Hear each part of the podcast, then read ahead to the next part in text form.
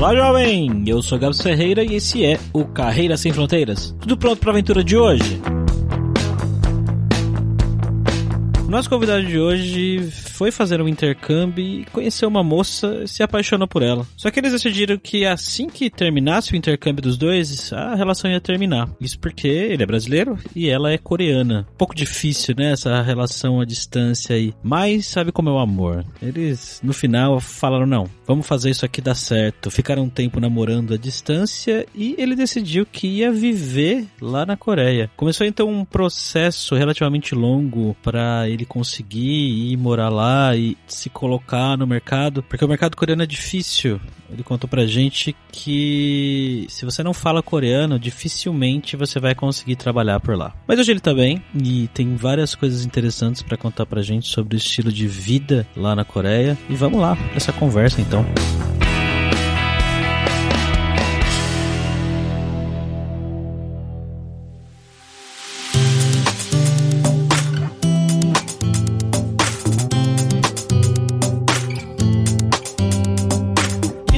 essa conversa de hoje, para essa viagem de hoje aqui para a Coreia, estamos como sempre com ele, o nosso viajante poliglota Fabrício Carraro. Como é que você tá, Fabrício? Fala, Gabs. Annyeonghaseyo. Eu não sei se a pronúncia tá certa, mas é a única palavra que eu sei em coreano. A gente vai falar hoje aqui com o Fábio, que ele tá lá na Coreia do Sul. Como é que você tá, Fábio? Opa, tudo jóia, vocês? Tranquilo. Bora lá para esse papo, então. Bom,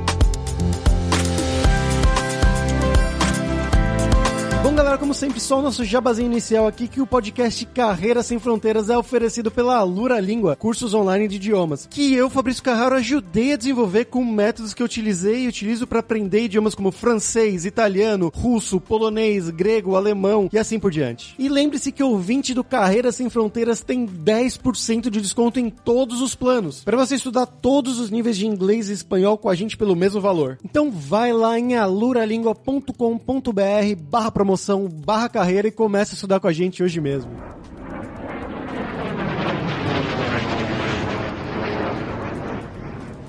Bom, Fábio, então para começar, como sempre aqui, né, eu queria perguntar um pouquinho sobre o seu background, né? Então fala um pouquinho de onde que você é no Brasil, o que que você estudou, os seus trabalhos e como é que você foi parar aí na Coreia do Sul, cara? Meu nome é Fábio Reis, eu sou de Sorocaba, São Paulo, do interior de São Paulo. Eu tenho 27 anos, um pouco confuso, porque a idade aqui na Coreia é um pouco diferente. Na verdade, eu tenho 27 anos aí no Brasil, eu tenho 28 anos aqui. Vou explicar um pouquinho mais disso depois. Eu sou formado em Engenharia da Computação na Faculdade de Engenharia de Sorocaba. Eu trabalho trabalho como programador já fazem 10 anos. Desde que eu comecei a faculdade, eu trabalho na área. Você perguntou por que, que eu vim para a Coreia. Essa história vai muito. tem muito background para contar para vocês de como eu vim parar aqui. Tudo começou, na verdade, eu sempre quis morar fora do Brasil. Não morar, morar. Eu sempre gostei muito de inglês. Não tem nada a ver com coreano, mas eu sempre gostei muito de inglês e eu sempre quis fazer intercâmbio fora do Brasil. Eu não tinha dinheiro, minha família não tinha dinheiro. Eu tentei criar algumas ideias mirabolantes para eu poder estudar fora, para poder fazer um intercâmbio, só que não deu certo. Não era viável largar a minha faculdade, eu tinha já trabalho, fazia estágio na época, para fazer um intercâmbio. Até minha família foi contra isso, mas eu queria ter feito isso naquela época. Foi aí que eu decidi continuar com a faculdade, só que naquela época, lá por volta de entre 2012 e 2014, até 2014 eu acho, no Brasil, no governo da Dilma, houve todo aquele incentivo para os estudantes de graduação, pós-graduação, eles estudarem fora do Brasil com a ajuda do governo pelo programa Ciências Sem Fronteiras. Foi aí que eu tive a possibilidade, que eu aproveitei muito bem, de estudar nos Estados Unidos. Né? Eu fiquei no total um ano e quatro meses nos Estados Unidos. Eu fiquei estudando um ano na Temple University, na Filadélfia. Depois disso, eu trabalhei nos Estados Unidos durante um Summer Internship, que eu acabei fazendo nos Estados Unidos, numa empresa de logística na área de TI deles, lá nos Estados Unidos, mas não na Filadélfia, foi sim em Indiana Indianápolis, em Indiana, nos Estados Unidos. Foi por causa dessa oportunidade de Ciências Sem Fronteiras que eu acabei realizando o meu primeiro sonho, né, de morar fora do Brasil, de aperfeiçoar o meu idioma de inglês naquela época. Meu inglês não era tão bom. Eu já falava inglês, mas eu não era tão bom, não conseguia me comunicar fluentemente e confortavelmente com a língua inglesa. E foi nesse período que eu estava morando nos Estados Unidos, ainda na, na Temple University, que eu conheci minha atual esposa, que ela é coreana. Foi um pouquinho meio que por acaso, a gente não tinha amigos nenhum em comum. A gente se conheceu num festival brasileiro. Olha que engraçado. Nos Estados Unidos tem um festival chamado Brazilian Day, que é muito famoso lá em Nova York. E a gente tem um pequeno Brazilian Day também na Filadélfia. E eu acabei indo lá, tava tendo umas escolas de samba, bem estereótipo brasileiro, de tudo que tinha, tinha alguns food trucks com comida brasileira também, né? E eu acabei que a gente tinha um amigo comum e a gente começou a namorar. A nossa ideia era que, como ela ia ficar até menos tempo que eu nos Estados Unidos, acabou o intercâmbio, acabou a relação. Nem sempre, né? A vida segue como a gente espera. E a gente decidiu que não, não vai acabar, a gente vai dar um jeito, vamos continuar nisso daí. Ela voltou para a Coreia do Sul depois de uns seis meses estudando nos Estados Unidos. Eu continuei estudando lá. Ela voltou para a vida dela, fez a faculdade dela aqui. Depois que eu terminei meus estudos na Filadélfia, fui para Indianápolis. E no final do meu estágio que fiz nos Estados Unidos, olha que engraçado, eu fiz estágio lá, mas no Brasil eu já era efetivado. Então, porque era parte do programa, você tinha que fazer um estágio ou então você voltava. Depois do fim desse estágio, que foi nessa empresa de logística, a gente se encontrou novamente, mas agora a gente se encontrou na Califórnia, que a gente viajou pela costa oeste dos Estados Unidos juntos, novamente. A gente se reencontrou seis meses depois de a gente ter se despedido. E depois disso, seis meses depois, eu vim a primeira vez pra Coreia, para visitar ela. Isso foi em 2015, que foi a primeira vez que eu vim pra Coreia. E nessa primeira vez eu vim para visitar ela. A gente ficou nessa relação à distância, né? Há quatro anos a gente fez relacionamento à distância. E eu vim pra Coreia quatro vezes por causa disso. A cada seis meses, na verdade, em torno de seis meses, a gente viajava para se encontrar. Então eu vim pra Coreia, ela foi pro Brasil, então a gente viajou pelo Brasil, ela conheceu minha família, a gente conheceu São Paulo, porque eu sou de São Paulo, a gente viajou pro Rio de Janeiro também, que era o sonho dela conhecer o Rio de Janeiro. E eu também nunca tinha conhecido, então foi bem legal a experiência. Eu, eu fui o turista no Brasil. E depois eu também vim, como eu falei, quatro vezes pra Coreia. E a gente, obviamente, que não poderia ficar nessa situação. Ou a gente fazia alguma coisa, de, ou a gente, ah, vamos, vamos ficar junto, a gente vai fazer o quê? É a minha melhor opção era vir pra Coreia, porque como eu sou programador, sou engenheiro de software, então a minha área é muito global, universal, diria. Por exemplo, mesmo no Brasil, como programador, você trabalha que, vamos dizer, 50% do tempo em inglês, né? Vamos, mesmo no Brasil, porque você tem que pesquisar em inglês, você programa em inglês, tudo que você tem que como referência é em inglês. É muito difícil você trabalhar com programação sem ser em inglês. E por esse motivo, é um trabalho muito dinâmico e flexível, que você consegue fazer de qualquer lugar do mundo, de qualquer lugar, da sua casa, de um escritório, tanto faz. Eu sabia que a minha melhor opção era sair do Brasil e vir para a Coreia, porque ela, como profissão, ela é professora, é formada e especializada especializada trabalho com crianças com deficiência diversas. Então, ela trabalha com isso e é muito difícil, tanto pela parte cultural como pelas oportunidades que existem ela ir para outro país. Então, era a única opção que a gente tinha se a gente quisesse realmente colocar esse relacionamento adiante. Foi o que a gente fez. Isso aqui não foi uma coisa rápida, como eu falei, foi quatro anos que a gente ficou pensando como que vai fazer, como que eu vou para a Coreia, porque precisava de várias coisas, precisava de dinheiro, planejamento, precisava de um trabalho e como é que eu vou fazer para conseguir tudo isso? E quando você começa a pensar num negócio desse, eu vou mudar para outro país, é assustador, você não sabe para onde começar. Você não sabe por onde começar. É muita coisa para fazer, é muita preocupação, é muito dinheiro que você tem que levantar, porque não é pouca coisa. E você tem que estudar muito, você tem que se preparar, entender como que é o país que você tá aí. Então foi esse processo que eu, acho que do momento que eu decidi, não, a gente, eu vou para Coreia, acho que foi dois anos antes de eu realmente vir para Coreia. Eu falei, vou para Coreia, vou começar a me preparar. Quais são as minhas opções? Eu posso ir pra Coreia, achar um emprego daqui do Brasil mesmo e ir pra lá trabalhar com visto de trabalho. Eu vou te falar que é quase impossível se você não trabalhar para uma empresa coreana lá no Brasil e ser transferido para cá, porque a barreira de comunicação é muito grande, mesmo falando inglês. Ou poderia vir com um trabalho do Brasil já, eu poderia vir para cá de forma acadêmica para fazer parte de um mestrado ou de um doutorado, que era uma coisa até que eu tinha interesse, mas eu ainda eu queria mais ganhar mais experiência na parte profissional e não focar tanto ainda na parte acadêmica, talvez mais para frente. Ou então vir para cá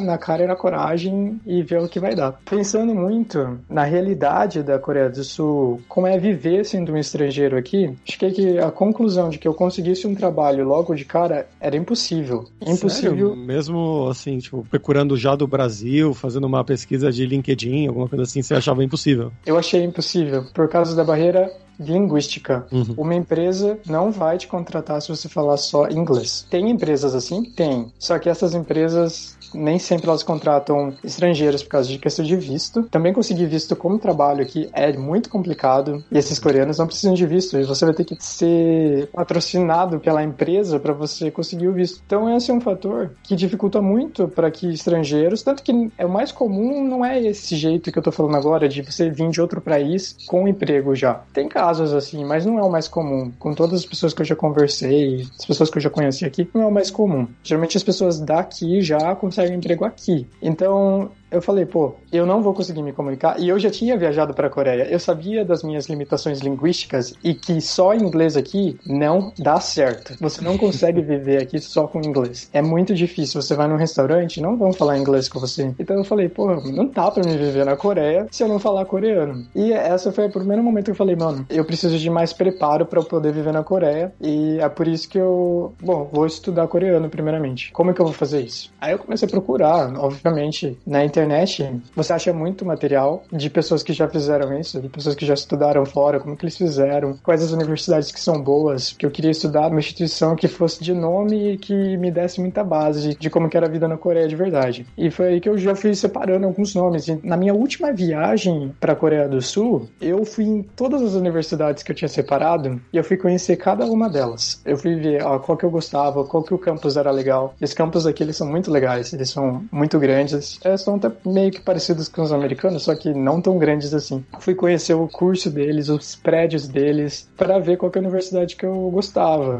E aí eu decidi que uma das universidades, apesar de ela. Eu não tinha tanto dinheiro, na verdade eu não tinha quase nada de dinheiro nessa época, porque eu tava viajando muito para fora do Brasil para encontrar minha esposa. Que na época a gente não era casado, a gente só namorava, né? Mas eu, eu gastava muito dinheiro com viagem. Eu conseguia guardar dinheiro, porque eu era muito econômico e era meu foco guardar dinheiro para eu poder fazer alguma coisa e vir para cá. Só que eu gastava muito, então eu não tinha tanto dinheiro para gastar. Pô, imagina, eu... pagando cada seis meses viagem para Coreia do Sul. é muito caro. É, para você ter uma noção de preço, uma viagem para Coreia do Sul na época, com o dólar a 3,30, 3,50, custava em média de 5 mil reais uma viagem ida e volta. Caraca. Então é muito caro. E o dinheiro da viagem, para você ficar aqui, eu ficava um mês aqui. Eu vinha, meio 15 dias na verdade, porque eu vinha durante minhas férias. Eu dividia minhas férias em dois, aí eu vinha nas minhas férias. Bom, o dinheiro que eu gastava nesses 15 dias dava mil dólares, mais ou menos. Era 5 mil reais, mais mil dólares, era uma fortuna toda a viagem que eu fazia. Então ia muito dinheiro. Eu conseguia yeah. guardar dinheiro fora isso, porque eu não tinha muito gasto. Eu morava com os meus pais. Um ano antes de eu viajar para a Coreia, eu vendi meu carro, não usava mais carro. Eu só pegava transporte público ou Uber para poder guardar mais dinheiro. Então eu conseguia guardar dinheiro, mesmo viajando.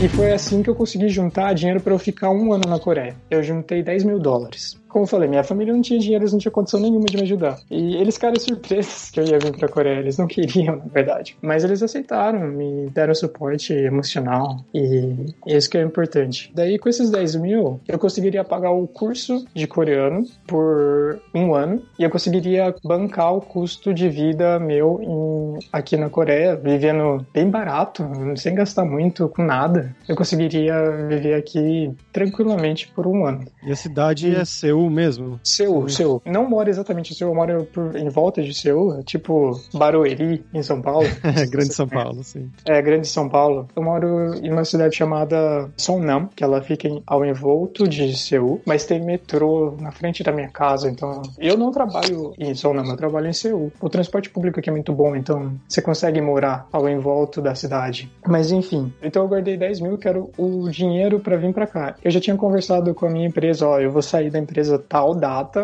e eu vou para a Coreia porque eu vou estudar. E eu, na época eu trabalhava numa empresa em São Paulo, em Alphaville. Eu trabalhava já fazia quatro anos nessa empresa. Falei que eu vou sair. Só que eu nunca tinha perguntado sobre a possibilidade de eu trabalhar remoto, porque a gente não tinha ninguém trabalhando remoto na empresa. Um pouco antes da viagem, eu acho que faltando uns três meses, eu já tinha, depois de já ter conversado com eles, resolvi conversar com a minha empresa, da possibilidade de eu trabalhar remoto para eles, apesar do fuso horário, porque a gente tem um fuso horário de 12 horas. É complicado o fuso horário para trabalhar remoto, porque eu tenho que estar com a equipe e na época eu tinha um trabalho pouco gerencial e eu ajudava muito a equipe tecnicamente, tinha muitos estagiários que eu ajudava eles na época. O meu trabalho eu precisava estar com todo mundo junto, então o fuso horário também ia trabalhar, eu ia ter que trabalhar de noite, madrugada, eu não sabia como que ia fazer. Aí eu conversei com o, CEO da empresa, eu conversei com ele sobre essa possibilidade, cara, e ele foi muito gente boa e ele aceitou a proposta de trabalhar remoto e foi assim que eu consegui ficar na Coreia sem que eu usasse nada da minha reserva, de todo o dinheiro que eu tinha guardado. Então, eu tinha já esse plano, não, eu vou estudar por um ano, eu vou aprender até certo ponto de coreano e eu vou arranjar um emprego na Coreia. Só que daí tem muitas barreiras até você conseguir achar um emprego aqui. Como eu falei no começo, visto é uma coisa muito complicada para você poder trabalhar na Coreia. Não é simples você trabalhar na Coreia. Ou você tem que ser patrocinado pela empresa, a empresa tem que querer te dar um visto. E para fazer isso, não é nem questão de dinheiro, mas é muita burocracia. A empresa ela tem que provar para o governo coreano, eles não conseguiram achar nenhuma pessoa coreana com as mesmas capacidades que você tem e por isso que eles estão te contratando. É, sim, é assim muitos países têm isso aí. É assim que eles fazem o visto de trabalho aqui. Como é que eu vou fazer isso com o programador, né? Eu falei, puta, não vou conseguir isso visto. Aí que começou a surgir a ideia do casamento, a gente pretendia se casar, mas não tão rápido. Acho que eu nem falei, eu vim para, eu cheguei na Coreia de, de mudança mesmo no ano passado, em abril, que eu vim pra Coreia. Então não fazem nem dois anos ainda que eu vim pra cá. E foi no ano passado que a gente, depois de eu já estar tá aqui por uns seis meses, a gente começou a pensar, mano, eu preciso achar um emprego, eu acho que não vai dar certo o visto de trabalho. Eu tenho outras opções, tenho um visto de procurando emprego, só que daí é um visto muito temporário e depois você precisa de um visto mais de longo termo, então era complicado. E a maneira mais fácil de eu poder trabalhar seria antecipar todo esse plano de casamento que a gente tinha daqui uns dois anos e a gente pegar meu visto de casado. Com o visto de casado aqui na Coreia, você é praticamente um coreano. Você pode fazer qualquer coisa. Você pode trabalhar aqui, você pode fazer parte da comunidade coreana. Não é uma cidadania, mas você pode fazer quase que tudo. Acho que a única coisa que eu sei que você não pode fazer é voltar. Mas é um visto que te dá muita liberdade aqui. E eu sabia que se eu tivesse esse visto, eu, eu conseguiria arranjar um emprego. Porque enquanto eu, eu ainda estava estudando coreano, eu recebi vários contatos de empresas. Porque apesar de eu estar estudando coreano, eu também estava procurando emprego vai que eu achasse, né? E eu recebia contatos, só que sempre que eu falava do meu status de visto, era negado já na hora, nem continuava o processo seletivo. Independente da sua qualificação. Se você não tiver visto, eles nem continuavam o processo. Era muito complicado. Então eu sabia, não, eles estão com interesse nas minhas qualidades, estão com interesse no meu currículo, só que eu não tenho visto. Como é que eu vou trabalhar para eles? Né? Então foi por isso que a gente acabou antecipando o casamento e no final do ano passado, em dezembro, a gente casou no papel e deu entrada no visto. Aí entra mais dor de cabeça, porque o processo de visto de casamento, devido há muito esquema de fraude, ele é muito, muito burocrático, muito burocrático. Deu muito trabalho pra gente conseguir o visto. A gente teve que levantar muito documento, eu tive que enviar documento do Brasil, a gente teve que escrever a nossa história, a gente escreveu um, um documento de 10 páginas com a nossa história, de como a gente conheceu. Ah, você faz um conto de fadas então pro governo. Juro pra você, você faz um conto de fadas pro governo, porque tem muito esquema de fraude de pessoa que, principalmente dos países mais pobres aqui da Ásia, Ásia, de pessoas que trazem pessoas de outro país para casar. Aí essas pessoas viram meio que escravas domésticas, vamos dizer assim. Existem casos do tipo, então, burocratizar o processo para que isso não aconteça. Olha, vou te falar, todo esse processo que eu tô te falando agora não tem informação. É muito difícil achar você achar informação sobre qualquer coisa. Como é que você faz para entrar na faculdade para fazer curso de coreano? Como é que você faz para conseguir visto? Como é que você faz para casar com um estrangeiro? Porque cada país tem uma regra diferente, é muito difícil achar informação. A gente, depois de um mês preparando com os documentos, os meus documentos do Brasil também chegaram, a gente deu entrada no processo e depois de mais um mês esperando, o visto saiu. Só que é um visto de um ano só. E depois, a todo ano, eu tenho que renovar ele. Eu acredito que eu só posso trocar de visto para um visto um pouco mais permanente, que é um visto de residência, depois de uns cinco anos aqui na Coreia, talvez, eu consiga aplicar para esse visto. Só que eu tenho, tem todo um, um esquema de, de prova. Você tem que passar numa prova sobre cultura e a história coreana. Você tem que saber muito bem a língua para você poder pegar esse visto mais permanente. Porque até lá eu vou ter esse visto de um ano eu vou ter todo ano que renovar meu visto. Então é muito inconveniente ser estrangeiro, principalmente aqui na Coreia. Eu sei que em outros países também é, mas aqui é muito inconveniente. Você tem que fazer muito trabalho que as outras pessoas não têm que fazer. É cansativo. Tem hora que você fica para baixo, tem hora que você fala, nossa, não quero mais fazer isso. E não é nem isso só, né? Tem toda a parte de, de comunicação que não é fácil, é muito difícil. A língua coreana não tem nada a ver com nenhuma língua baseada no latim, línguas que tem como base, sei lá, o inglês, que é qual é a base do inglês, eu não sei. Enfim. É uma língua germânica, anglo-saxana é, germânica. Exatamente. É muito diferente. Pra gente, por exemplo, para aprender inglês, você não precisa estudar tanto. Não é um negócio que você precisa parar lá, vou decorar a palavra. Vivendo, normalmente, se você tiver, vamos dizer assim, inserido dentro do inglês, você vai conseguir aprender de qualquer forma. Coreano, se você morar aqui 20 anos, você não aprende. Se você não realmente tentar aprender, você não vai aprender nada. É muito diferente. Então, tem toda essa parte de língua que dificulta ainda mais a vida aqui, como estrangeiro, né? Enfim, foi assim que eu vim para na Coreia e assim que eu consegui me preparar para poder pegar um emprego aqui, né? Que aí depois de conseguir o meu, meu visto, aí sim eu, eu comecei a, a ser chamado para entrevistas e foi aí que eu consegui o meu emprego.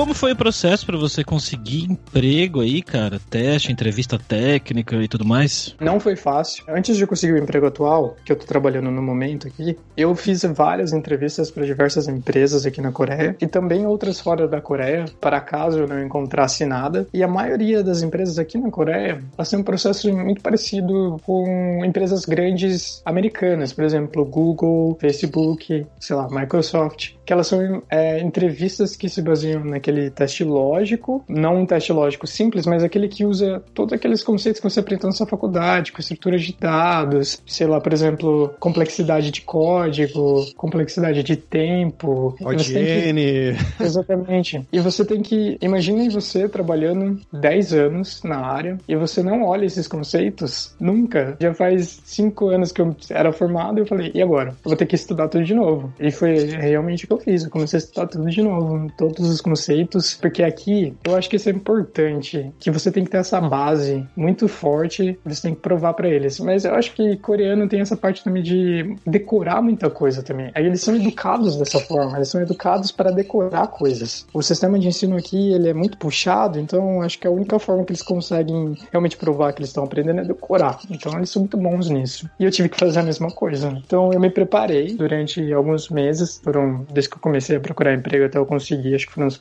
quatro meses. E eu fui estudando todos os dias, aplicando para diferentes vagas todos os dias. E na empresa que eu tô, inicialmente eu tive que fazer um teste, né? Um teste de, de programação. Só que ele foi um teste um pouco diferente, que eu gostei mais. Que ele não era focado nesses testes, nesses problemas que eles meio que te enganam, eles são muito difíceis de resolver. Você tem que pensar muito, tem muita pegadinha de lógica no meio, que tipo de estrutura de dados que eu tenho que usar, que tipo de busca que eu tenho que usar, de ordenação, de. Não, sei, não tive que pensar nisso na prova de programação que eu fiz na empresa que eu trabalho. Foi uma prova de programação prática, então eram diversos problemas práticos que você vê no dia a dia mesmo, de mesmo com banco de dados, alguns problemas de mesmo problemas realmente práticos, né? nada muito diferente disso. Eu achei interessante, eu acabei que indo muito bem nessa prova. Eu quase que acertei todas as questões, porque era uma coisa que eu já trabalhava, tudo que eu já trabalhava durante o, o meu emprego que eu estava anteriormente. Então foi simples de fazer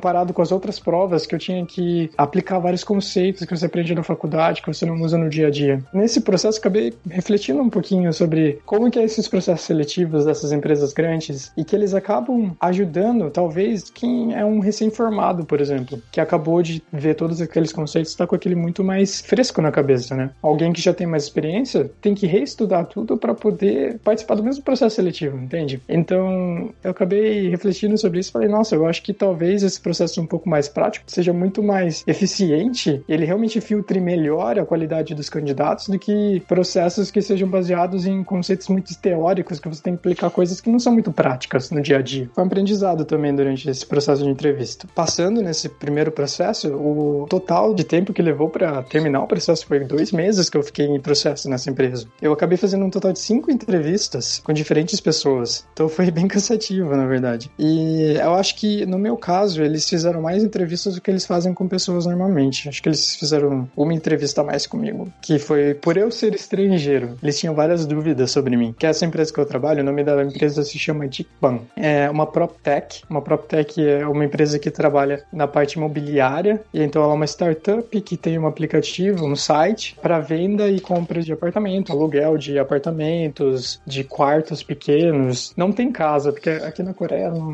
não tem muita casa, mas tem alguns outros conceitos. É geralmente apartamento ou a gente chama de one room, que é um quarto. Kitnet, né? Exatamente. Então, nosso aplicativo é para isso, para venda e compra de apartamento ou aluguel, né? E é um dos maiores aplicativos aqui da Coreia. Então, não tem pessoa aqui na Coreia que não conheça esse aplicativo. Então, eu tava muito feliz de estar conseguindo um emprego nessa empresa, né? Eu falei, nossa, eu como estrangeiro, tô conseguindo um emprego numa empresa muito boa. Durante esse processo, eles tinham várias dúvidas, né? Primeiramente, o meu coreano, apesar de eu ter estudado, não foram um ano exatamente, foram nove meses de estudo. No total dos meses, né, que levaram estudando mesmo, foram nove meses. E apesar de eu ter estudado nove meses, eu considero o meu coreano intermediário, não considero avançado. Então eu consigo me comunicar, eu consigo entender o que os outros falam, mas não tudo. Eu não consigo falar tudo. Então é muito difícil. Então você imagine a minha entrevista, que ela foi inteiramente em coreana. Eu ia perguntar exatamente sobre isso, se era em inglês ou em coreano essa entrevista. Em coreano. em coreano. Caramba. Foi tudo em coreano. Eu tive que fazer entrevista com os três líderes do time de desenvolvimento. A empresa ela tem um. Agora ela tá mudando um pouco a estrutura, mas na época ela tinha uma estrutura de separar os times em front-end, back-end e uh, daí tinha também a parte de, de data. Enfim, tinha outros times, mas a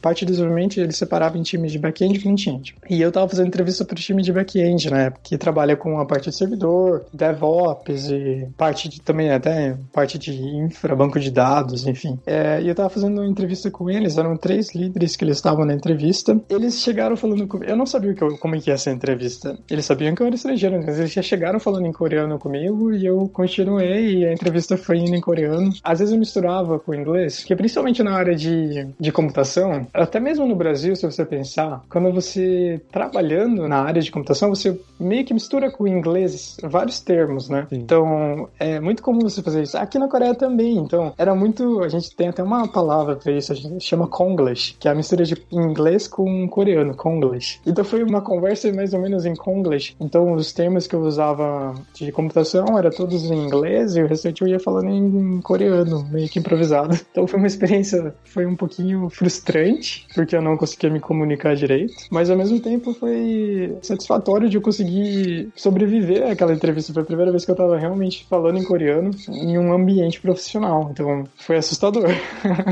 foi assustador essa primeira entrevista. Eu acho que, obviamente, eles gostaram das minhas qualidades, das minhas experiências, e eu continuei fazendo mais entrevistas. Eles tinham muito medo, apesar de eu ter qualificações, de eu não conseguir acompanhar toda essa parte de negócio deles. Американская фирма Transceptor Technology приступила к производству компьютеров «Персональный спутник». Vamos agora para o nosso momento viajante poliglota com o Fabrício Carraro, que ainda não foi para a Coreia, né, Fabrício? Ainda não, infelizmente, né, Gabs? Eu tava com quase eu tive um desafio esse ano de começar a aprender coreano com um amigo meu, mas eu até comentei, né, no último episódio que na verdade a gente decidiu trocar pro romeno, que é bem mais próximo, fazer um negócio mais para relaxar por enquanto, né? Mas a dica cultural aqui de hoje vai ser uma série que eu vou te falar, Gabs, que é uma das minhas séries, virou uma das minhas séries preferidas, assim, ultimamente, que se chama Kingdom. Você já ouviu falar? Já ouvi falar assim. É de zumbi? Exatamente. Eu comecei tá a ver essa. É, então. É uma série coreana, né? De. Na verdade, é um orgasmo nerd, na verdade, porque é uma série de zumbis na Coreia medieval. Já começa por aí. E a história é basicamente isso, né? Mas não são zumbis normais, assim. Tem os zumbis, aqueles que só andam, tem os zumbis que correm. Então é uma mistura de tudo. E é um plot que é mais ou menos uma história como se fosse um Game of Thrones. Então tem um o rei, que aí o rei, ele. É o primeiro episódio, então não é spoiler. O rei, ele vira zumbi. Ele pega essa doença. E aí começa a espalhar essa doença por todo o país. E aí tem uma trama interna das pessoas que querem ser meio que tomar o poder e tem um herdeiro do trono que eles querem tirar esse herdeiro do trono e aí ele vai meio que fugido. E toda essa história vai se desenvolvendo, só que ela é muito, muito, muito bem produzida. Os primeiros, acho que vamos dizer, dois, três episódios são um pouco mais chatinhos porque eles são mais parados, não acontece muita coisa porque eles estão meio que explicando quem é quem. E é um pouco difícil se entender, ficar decorando os nomes das pessoas. Os nomes em coreano são completamente diferentes, né? Então é muito difícil se lembrar quem é quem, saber, ah, isso aqui é o rei, isso aqui é o príncipe, saber essas coisas mais culturais é um pouco difícil, mas depois do terceiro episódio você se acostuma e fica realmente fantástico. São seis episódios por temporada só, então ela é bem curtinha. O último da primeira e o primeiro da segunda são episódios excelentes. O primeiro da segunda acho que é um episódio fantástico, fantástico. A segunda temporada inteira, na verdade, é muito boa. Tem só duas temporadas por enquanto, né? Então, 12 episódios no total e vai ter uma terceira temporada pelo plot twist que acabou no final da, da segunda temporada. Mas fica a minha recomendação aqui fortíssima, fortíssima Kingdom da Netflix para quem gosta de coisa como Game of Thrones, como Walking Dead e o nível de produção também é bem nível Game of Thrones, assim, eles colocaram muito, muito, muito dinheiro mesmo nisso daí. Eu, eu fiquei surpreso quando eu vi pela primeira vez, falei, meu Deus, essa segunda temporada, quanta grana eles colocaram nisso. Por isso a dica fortíssima aqui dessa série Kingdom. E você, Fábio, conta um pouquinho pra gente o que, que você gosta de fazer aí pro seu, o que, que tem de legal para fazer? A gente tá no tempo de corona, né? Então é um pouco difícil, mas no geral, o que, que os coreanos fazem? Seul é uma cidade muito grande, é uma cidade tipo São Paulo mesmo de grande. Tão populosa quanto, acho que a, a população de Seul e São Paulo é muito parecida. E aqui é uma cidade, cara, é uma cidade que não dorme. Seul, você pode sair a qualquer hora do dia, da noite, vai estar tá tudo aberto e você vai poder fazer o que você quiser. Você vai poder ir para um restaurante, você vai poder qualquer, fazer qualquer coisa. Uma das coisas que eu mais gosto aqui é que você tem essa liberdade de você poder sair a qualquer momento, de noite, de dia, sem ter menor problema, né? E principalmente com segurança. Você nunca se preocupa com segurança aqui. É um país muito seguro. Você nunca escuta pessoas falando que foram roubadas, que foram assaltadas na rua. Isso não existe aqui. É uma coisa sensacional você poder fazer o que você quiser, a qualquer hora do dia, sair quando você quiser, com liberdade sabe? Ou enfim, o que os coreanos fazem, eles bebem muito. tem muito bar na Coreia do Sul. Eles chamam isso de. Como é que eu posso falar? Não tem como traduzir, mas eles chamam isso de surti, que seria casa de bebida.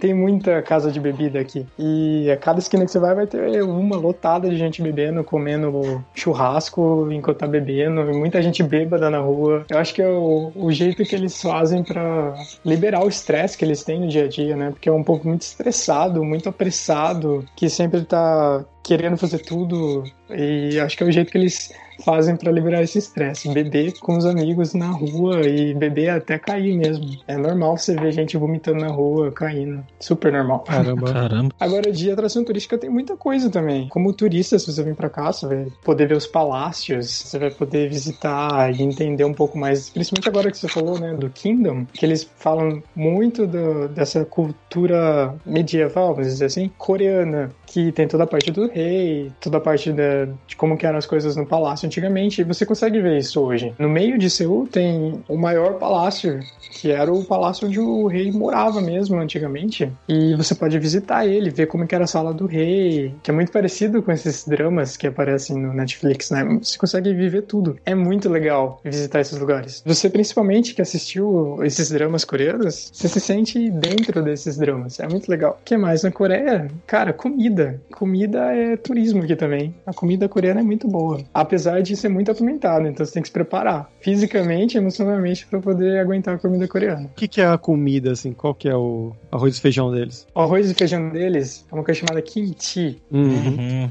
Vocês conhecem kimchi? Sim. Sim. Então, eles comem toda a refeição. Esse é o arroz e feijão deles. No café da manhã, no almoço, no jantar, tem que ter kimchi. Kimchi com arroz. Aí tem várias coisas. A comida deles é muito baseada em pimenta, baseada em legumes. É muito, tem muito legumes e, e verduras, né? Também carne, né? Mas carne que é muito cara, então carne de boi principalmente. Então acho que eles consomem muito mais porco. É uma dieta baseada em carne de porco e muita coisa verde. E muita sopa também. E essa é a comida coreana. Sopa apimentada.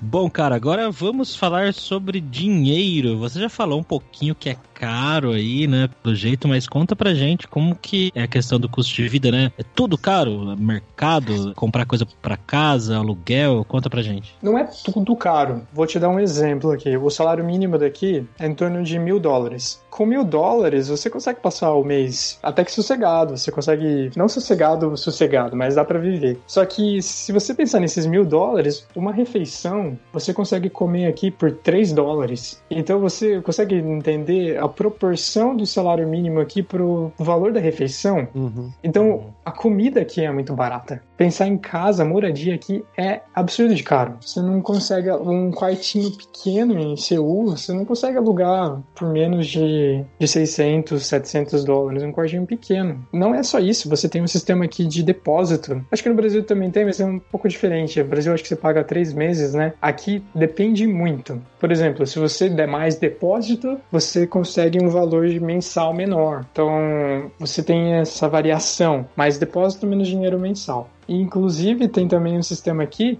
que você só dá o depósito e você não paga a mensalidade, que é um sistema chamado Chonse. O Chonse, é, você paga geralmente 70% do valor total do apartamento. Agora imagine que eu te falei que um apartamento pequeno, normalzinho, custa 500 mil dólares. Você tem que dar 70%, 60% desse valor total para o dono do apartamento, para você não pagar aluguel, por um determinado tempo de contrato, né? Por exemplo, dois anos, geralmente. Depois de dois anos, esse cara te devolve todo o seu dinheiro. E ele só lucra em cima dos juros em cima do seu dinheiro. Um sistema interessante. É o sistema que eu moro hoje aqui na Coreia. Eu só moro assim porque a família da minha esposa, eles têm condições para ajudar a gente, porque senão a gente teria que pagar um sistema mais parecido com o do Brasil, que a gente teria que pagar uma mensalidade, ou então dar uma, um dinheiro um pouquinho maior para ter uma mensalidade menor. Um apartamento normal, você teria que pagar 2 mil dólares por mês de aluguel. Caramba. 1.500 dólares de aluguel. É muito caro, se você pensar. No salário mínimo, né? Tem até aquela. Se você pensar, quando você fala de custo de vida no, em outros países, tem o custo Big Mac, né? Eu não sei qual é o custo Big Mac da Coreia do Sul, mas eu acho que ele deve ser um custo bem baixo. Porque um Big Mac aqui também custa 5 dólares, 4 dólares. Tô falando em dólares porque é mais fácil de você entender. Se eu for falar na moeda coreana, vai confundir a cabeça de vocês. Porque a moeda coreana se chama won, mas ela é nas casas do mil. Então, é, em vez de um dólar, é mil wons, dois mil wons, três mil wons. Ela é muito paralela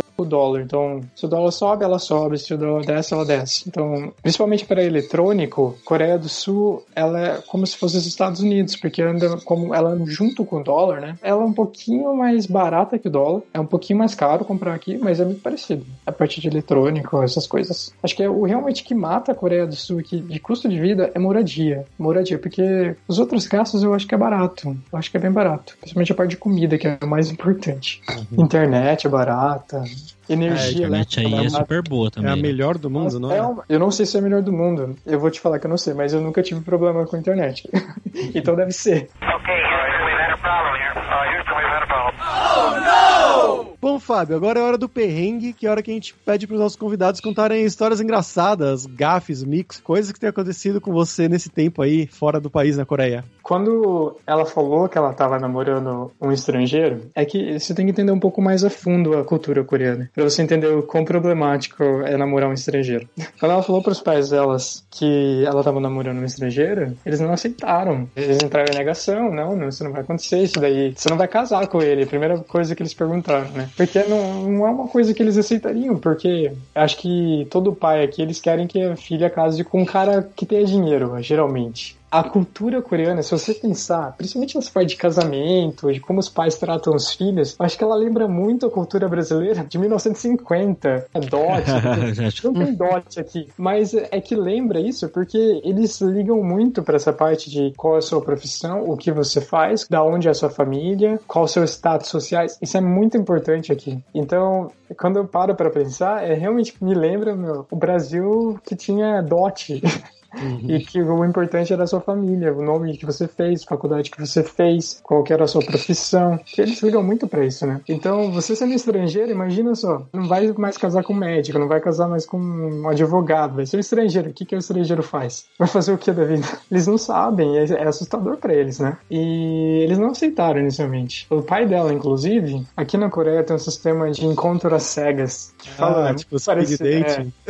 Exatamente. É encontro às cegas mesmo. É, e é encontro arranjado. Então alguém fala assim: olha, eu tenho um amigo tal, ele veja se você está interessado, eu posso ajeitar esse encontro para você. Esse sistema ele se chama Sogetin. Se você assistir um pouco de dramas coreanos, você vai encontrar muito disso. E geralmente é um amigo ou um parente que fala assim, ele mostra uma foto para você, geralmente, ó, você tá interessado? Aí ele junta as duas pessoas. Enquanto a gente tava ainda namorando, o pai dela tentou fazer isso com ela, que ele não ah. aceitava o nosso relacionamento. Demorou para ele aceitar o nosso relacionamento. Acho que quando eu vim pra Coreia, talvez a terceira, na terceira vez, eu acho que eles desistiram de, de tentar mudar a cabeça da minha esposa. Mas eles falavam e... com você, batia papo ou nem, nem olhava na cara? Eles olhavam. Eu, a primeira vez que eu vim pra Coreia foi no final de 2015, começo de 2016. Eu visitei eles. Hum. Fui na casa deles, conheci eles. Eles moravam em outra cidade na época, eles moravam numa cidade chamada Busan. Vocês já viram? Tem um filme muito famoso chamado Train to Busan. Sim, é um filme de zumbi muito bom coreano, eu inclusive recomendo. E eles moravam nessa cidade. E aí a gente foi para lá, conheceu eles e tudo mais. Eles me trataram muito bem, não tive problema nenhum. Eu sabia que eles estavam muito desconfortáveis, eu também estava desconfortável. Então uma história engraçada nesse dia, porque quando eu sentei na casa para conversar com eles, a gente tava jantando, eu tive a maior entrevista de emprego da minha vida. porque realmente foi uma entrevista de emprego. Como eu falo para você que aqui, o que você faz é muito importante. Ele me perguntou qual era o ranking da minha universidade, é, qual era o faturamento mensal da minha empresa. Era é esse tipo de coisa, sabe? Que para eles é importante. Ele conhecia a USP, por exemplo. Eu não me formei na USP, é a maior universidade brasileira. Eu me formei na Faculdade de Engenharia de Sorocaba, que nem tem um ranking, acredito eu, como a maioria das universidades brasileiras. Eu falei, não, minha faculdade é uma faculdade privada. Apesar de ela, minha faculdade ser muito boa, ter a maior nota de avaliação do MEC lá, ela é ótima. Só que ele não ia conhecer. E eu vou explicar hum. para ele como que o Brasil é gigantesco e, e, que não funciona da mesma forma que aqui. Não tem Sim. três universidades só, que são as três maiores que todo mundo estuda nelas. Uhum. Entendeu? Então é difícil explicar para eles que, ó, é diferente. No Brasil isso não importa tanto. Qual é a sua profissão também não importa tanto, né? No Brasil é muito diferente. Acho que o Brasil é muito mais liberal. O Brasil é liberal comparado com a Coreia, que é muito conservador. Com o tempinho eles aceitaram.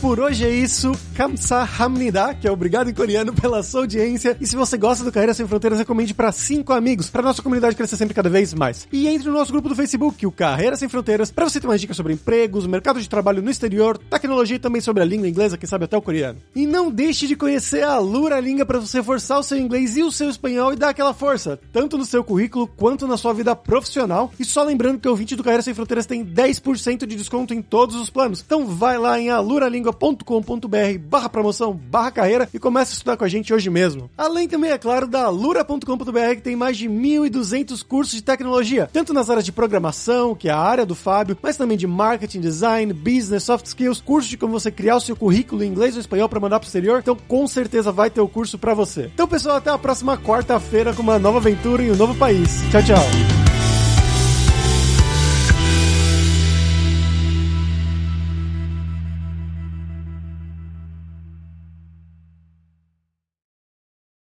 Este podcast foi editado por Radiofobia, podcast e multimídia.